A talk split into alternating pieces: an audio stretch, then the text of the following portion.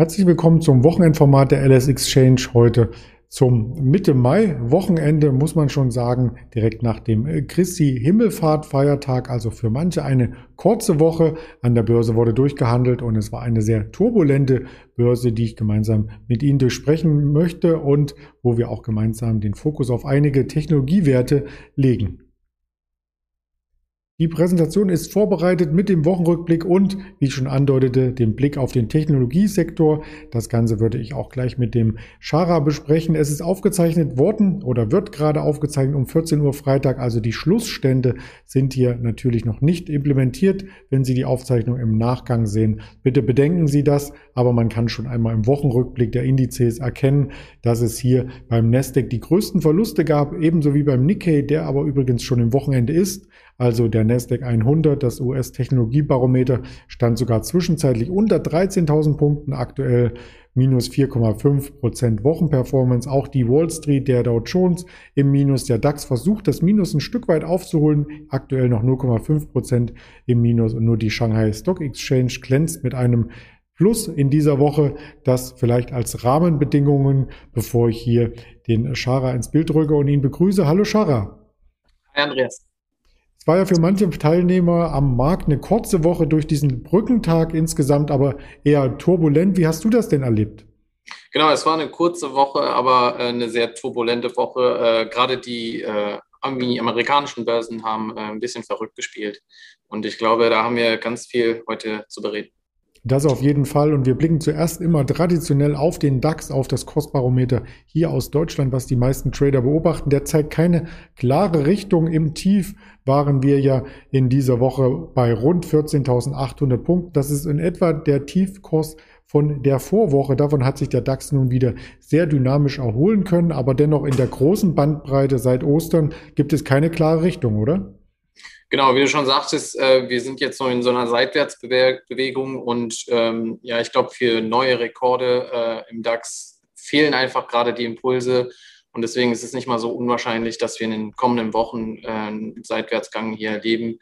Äh, und ja, Vielleicht färbt da ja auch ein wenig das Technologiebarometer aus den USA ab. Ich hatte es eingangs erwähnt, die Nasdaq stark unter Druck geraten in dieser Woche. Wir haben die Nasdaq hier auch abgebildet. Noch gibt es einen Aufwärtstrend, den man einzeichnen kann, aber der könnte auch in Gefahr geraten, wenn man sich einzelne Werte anschaut und vor allem einzelne Meldungen, denn da ging es vorrangig in den USA um das Thema Inflation.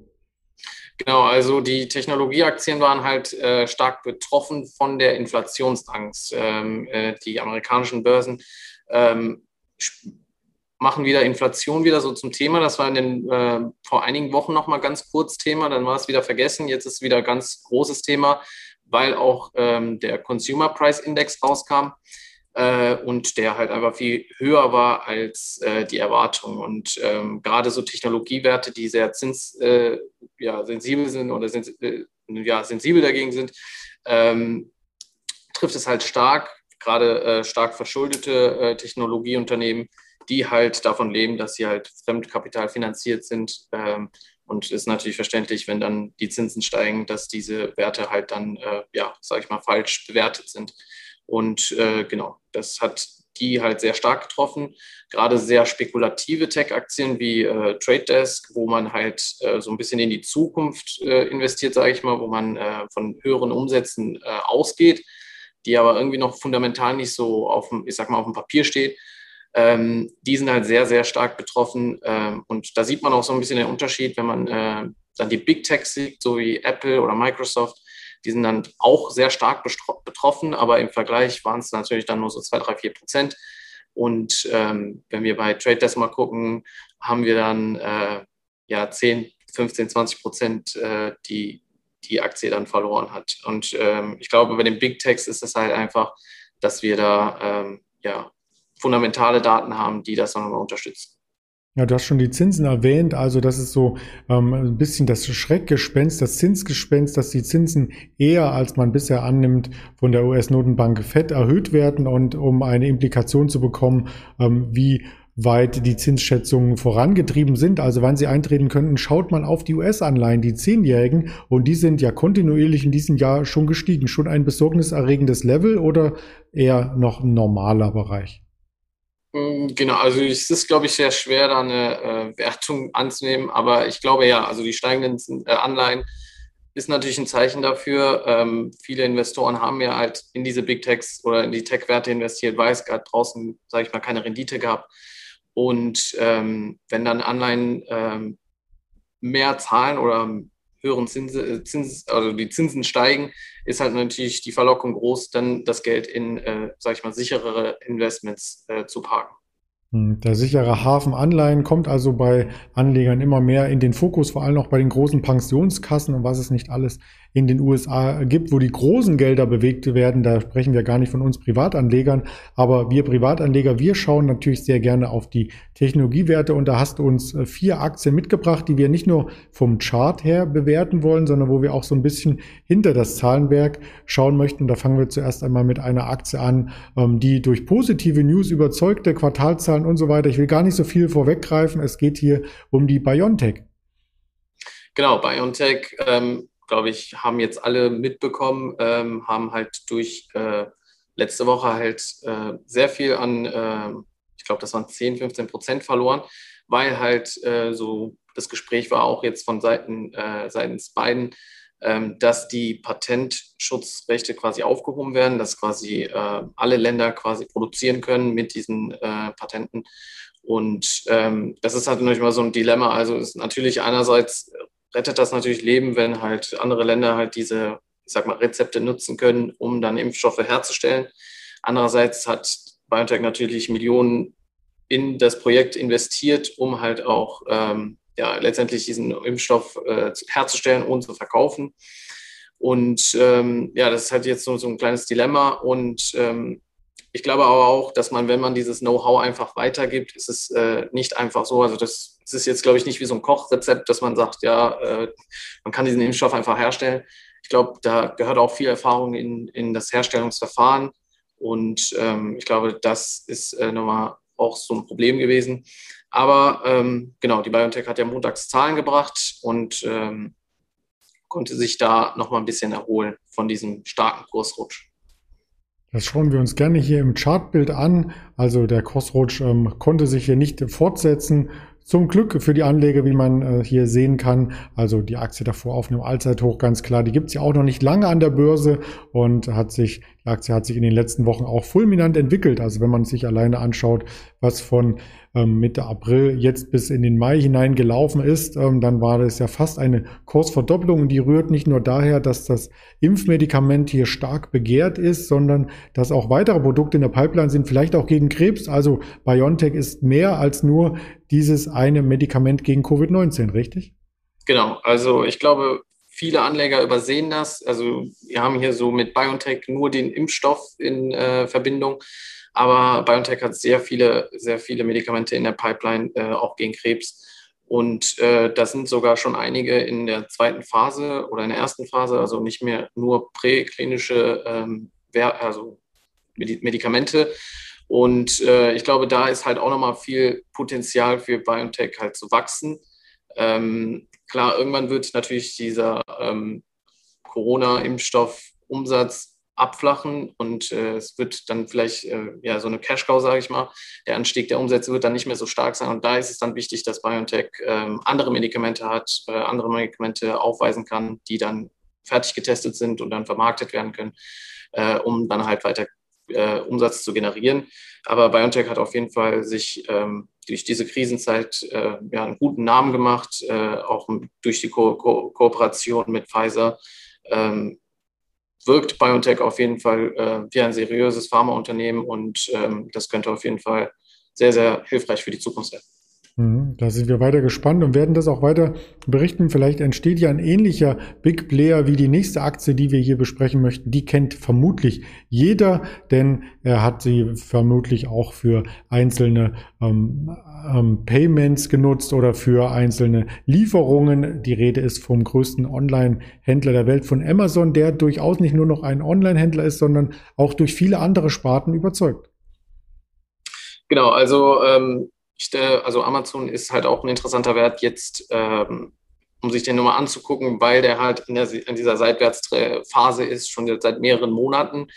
Ähm, und ist natürlich die Frage, äh, also Investoren steige ich jetzt aus und für neue Investoren steige ich jetzt ein. Und ähm, ja, mit einem KGV von 60 ist es natürlich äh, sehr hoch bewertet, werden dann viele sagen. Aber wenn man sich mal die Analystenziele ansieht, äh, die sind schon sehr weit oben und es wird halt auch noch Wachstum erwartet. Und wenn man sich mal die Sparten ansieht von Amazon, also erstmal natürlich das Kerngeschäft, äh, das äh, E-Commerce, ähm, dann das Cloud-Business und auch im Bereich Entertainment ist Amazon halt stark aufgestellt. Und ähm, genau, es ist sehr stark diversifiziert und in allen Bereichen äh, mit vorne dabei. Gerade im Cloud-Business ist Amazon die Nummer eins. Und ähm, ja, da ist halt auch viel, viel, viel Fantasie für und auch viel Wachstum äh, zu erwarten. Hm, das Cloud-Business hast du gerade angesprochen, die Streaming-Dienste, Amazon Music, auch die Hörbuch-Variante, äh, Twitch gehört dazu für diverse Streamer und ähm, da haben wir auf jeden Fall noch viele News zu erwarten, die Amazon vorantreiben könnte. Der Aktienkurs hat ja nach den grandiosen Quartalszahlen etwa, etwas gelitten. Ist das jetzt vielleicht schon eine Einstiegschance? Genau, es ist gut, dass du die grandiosen äh, Quartalszahlen erwähnst. Also die äh, Zahlen waren also sehr, sehr gut.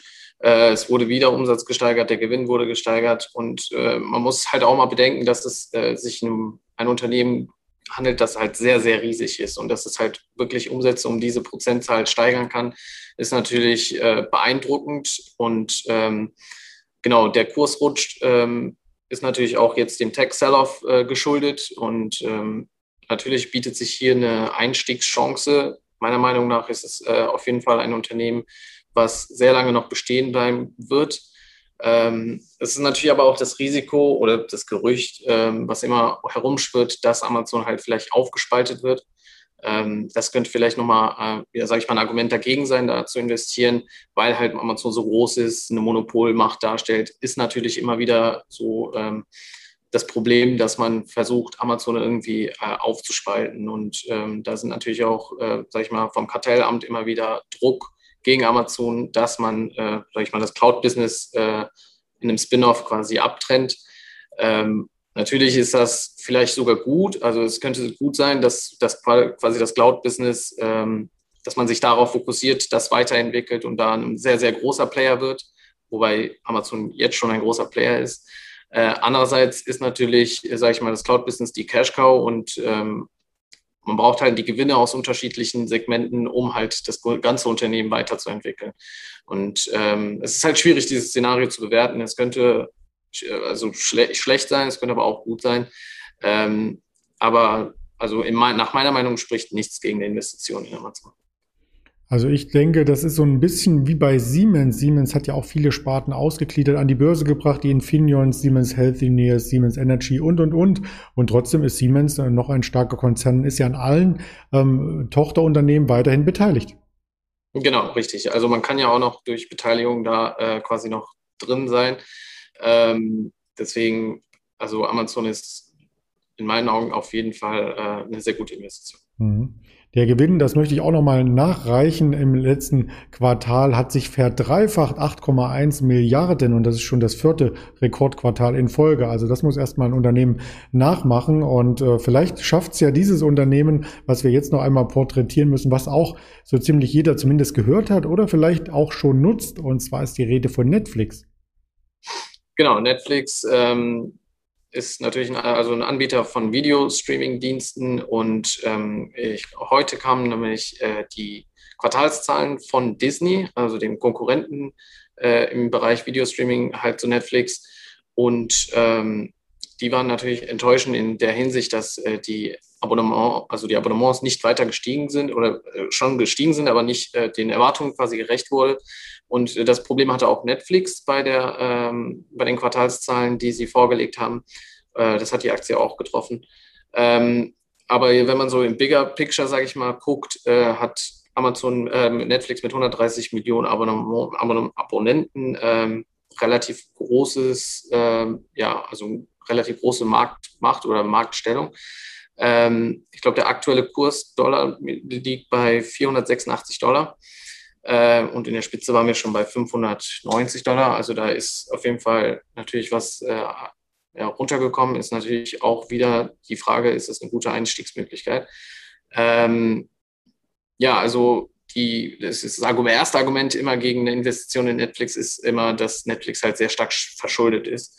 Ähm, aber das muss man halt auch von der Perspektive sehen, dass Netflix halt diese Verschuldung äh, in den, ja, vor zwei, drei, drei, vier Jahren gemacht hat, um halt in die Eigenproduktion zu gehen. Also Netflix produziert extrem viele Sachen selber, also Filme, Serien, Dokus, alles. Äh, und nicht nur halt ich sag mal so Budget-Produktionen, das sind wirklich Produktionen mit ähm, renommierten äh, Darstellern, renommierten ähm, Filmregisseuren und ähm, da ist halt nochmal die Frage, ähm, die Bewertung vom Branding, also Netflix als Brand. Und ähm, wenn man sich die Zahlen so ansieht, Gewinnmarge, Umsatzsteigerung, äh, es ist alles vorhanden, es ist, äh, es, das Unternehmen wächst und ähm, klar, die Nettoverschuldung ist natürlich äh, ja, ein Dorn im Auge. Aber ich glaube, Netflix nutzt diese äh, Verschuldung wirklich, um mehr Umsatz zu generieren. Und ähm, ja, also auch viele Filme und viele Serien, die Netflix produziert, sind halt auch, wenn man im Social Media so mal guckt, sehr, sehr, ähm, ja, sehr gemocht und äh, genau, sehr gefragt. Und äh, ja, also es äh, spricht auch hier für mich persönlich nach meiner Meinung keine, keinen Grund dagegen, äh, in Netflix zu investieren. Hm. Für mich hat es äh, ein bisschen, um auch so so ein Kontrapart mit reinzubringen ins Gespräch, ähm, die Disney-Zahlen ein bisschen enttäuschender, die Netflix-Zahlen auch hinter den Erwartungen ein bisschen zurück. Ähm, vielleicht liegt das ja auch daran, ähm, dass wir jetzt, wenn der Frühling beginnt und der Sommer bald startet, vielleicht der Lockdown komplett zu Ende ist, die Impfungen durchgeführt werden, wir wieder reisen dürfen und so weiter, hat man sicherlich mehr Alternativen zu Streaming-Diensten und dann könnte der Sommer für die Streaming-Dienstanbieter so ein bisschen ähm, eine laue Strecke sein, oder? Ja, das könnte schon sein, da hast du schon recht. Also die Leute könnten natürlich mehr wieder ins Kino und Theater und etc. Mhm. Ähm, ich glaube aber auch, dass äh, Netflix als Corona-Profiteur halt extrem gute Zahlen im, in 2020 halt hingelegt hat und die Erwartungen halt einfach zu hoch waren, nachdem man diese Zahlen halt gesehen hat. Also es ist natürlich nochmal was anderes, wenn viele Länder halt im Lockdown stecken, dann ist es natürlich ist die Umsatzsteigerung natürlich, sag ich mal, einfacher. Und ich glaube halt einfach, die Erwartung war einfach viel zu hoch. Ähm, das Unternehmen wird wachsen, aber es wird wahrscheinlich nicht mehr so stark wachsen, wie es halt in 2020 gewachsen ist, ähm, weil es, wie gesagt, ein klassischer Corona-Profiteur war. Ähm, aber ich sehe keine Gefahr für das Geschäftsmodell von Netflix, sage ich mal. Mhm. Ja, Geschäftsmodelle sind ja immer das Erste, was man sich hier genau anschauen soll. Da sind wir beim Wert Nummer vier hier quasi und ähm, das möchte ich hier, na, wo haben wir denn? Der möchte ich ein Unternehmen äh, vorstellen, was wir vielleicht noch gar nicht alle kannten. Ich hatte es auch schon mal gehört, aber mich noch nicht tiefergründiger mit dem Unternehmen auseinandergesetzt. Die Rede ist von Etsy. Es ist ein großer Online-Marktplatz, ähm, der durch Einzigartigkeit besticht. Genau, Etsy betreibt halt äh, einen Online-Shop und ähm, ja, Etsy ist quasi darauf ausgelegt, um äh, ja so einzigartige Produkte zu vermarkten. Also das sind wirklich Produkte, die du nicht auf Amazon oder eBay äh, findest. Es sind ähm, selbstgemachte Produkte, also wirklich einzigartige Produkte. Äh, es ist jetzt kein, kein Vertrieb von äh, Massenwaren wie, weiß ich nicht, ein Wasserkocher oder so. Das sind wirklich ähm, ja, einzigartige Produkte, die halt von äh, Händlern halt, die dort ihre Produkte anbieten, meistens halt in Handarbeit äh, selber gemacht wird. Mhm. Also gibt auch viele aktive Käufer auf der Plattform an sich. Im Vergleich zum Vorjahr hat sich die Zahl äh, verdoppelt. Die Zahl der aktiven Käufer soll insgesamt bei rund 82 Millionen liegen. Also durchaus eine große Plattform, die aber vom Chartbild her auch im aktuellen Technologie-Sell-Off, wenn man es so nennen darf, äh, ordentlich gelitten hat. Ja, genau. Ich glaube, das liegt halt auch in erster Linie, dass sie halt fast um 300 Prozent in 2020 halt gewachsen ist, natürlich auch als äh, Corona-Profiteur. Ähm, aber ich glaube, das Wachstum bei Etsy ist ähm, nicht wirklich jetzt nur auf, das, äh, auf die Corona-Phase äh, abzuschreiben. Ich glaube, da ist noch Wachstum zu erwarten, weil halt Etsy so dieses Einzigartige hat. Also sie bieten wirklich Produkte an, die du nirgendwo anders findest. Es sind handgemachte einzelne Unikate. Und ich ähm, sage mal, die Menschen heutzutage sind auch wirklich darauf aus, ähm, ihre quasi ihre Individualität auszuleben, individuelle Sachen zu haben und ähm, einzigartige Sachen oder Unikate, Unikate zu besitzen.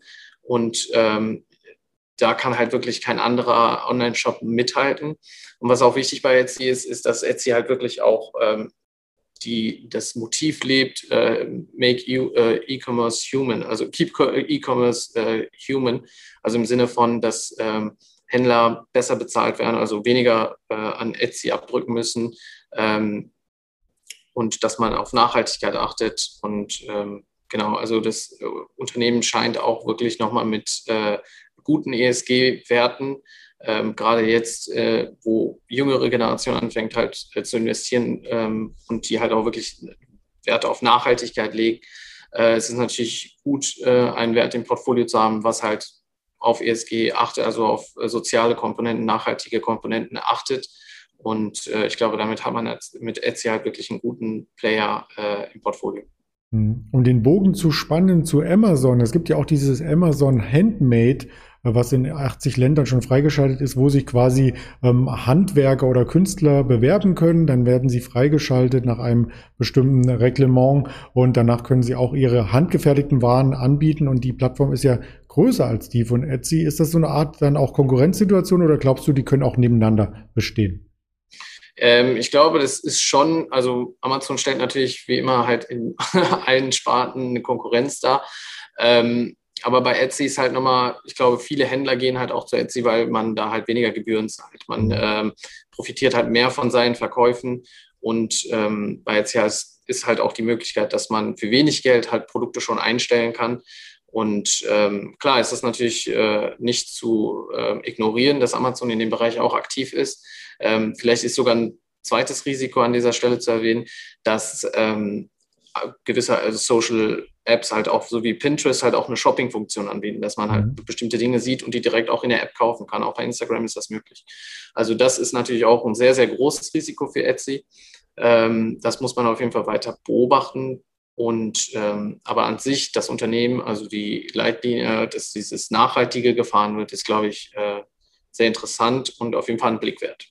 Ja, das haben wir uns auch angeschaut und werden das auch weiter verfolgen. Also ähm, sehr, sehr spannend, was es hier für Unternehmen gibt. Und wir wollen natürlich nicht äh, nur selber die zu Hause was designen oder entwickeln und das dann verkaufen, sondern wir wollen auch diese ganze neue Technik nutzen. Die macht sich ja immer breiter in unseren ähm, Funktionen, in unserem Alltag, ob das eine Variable-Uhr ist oder ob das jetzt das Smartphone ist, was ja vor zehn Jahren noch gar nicht so denkbar war im Alltag, wo man schon fast alles mit erledigen kann, insbesondere auch den Aktienkauf. Auch das äh, sollten wir mal hier nebenbei erwähnen. Ähm, bringt mich zur Abschlussfrage. Denkst du, dass sich Technologie insgesamt überall durchsetzt oder glaubst du, dass vielleicht auch so ein kleiner Rückschritt wieder eintritt in Richtung Etsy, in Richtung Handmade und so ein bisschen was, ja, was man von früher kennt und äh, schätzen lernt?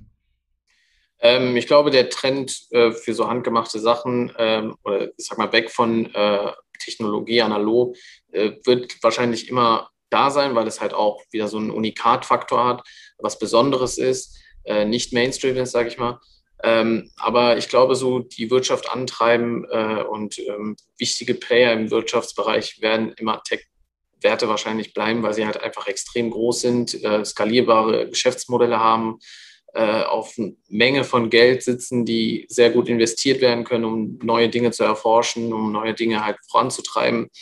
Und ähm, ich glaube, Technologie ist halt nicht wegzudenken und äh, erst recht nicht aus unserem Alltag, ähm, somit auch nicht aus dem Portfolio. Und äh, ich glaube, da ist quasi schon abzusehen, dass äh, die Technologiebranche da immer wichtiger wird. Auch wenn man die Indizes sieht, wenn man den S&P 500 sieht, sind die größten Gewichte da auch Technologiewerte. Und äh, wenn schon so ein breit gestreuter äh, Indice wie der S&P 500 halt äh, so viele Tech-Werte drin hat und die äh, sehr große oder einen großen Anteil ausmachen, sagt das schon was über die Wirtschaft aus und äh, ja. Das stimmt. Vielleicht ähm, ändert sich beim DAX dann auch ein bisschen was. Wir kriegen ja den DAX 40 noch dieses Jahr, da so ein bisschen mehr Technologie gewichtet wird, denn so richtig Hochtechnologie haben wir ja da gar nicht enthalten. Ja, das stimmt. Äh, das fehlt vielleicht dem DAX auch. Ich glaube, es gibt viele kleinere auch, äh, kleinere deutsche Unternehmen, die halt sehr technisch sind und äh, mhm. technikaffin sind und mhm. ja im Bereich, in deren Bereich halt auch sehr weit sind.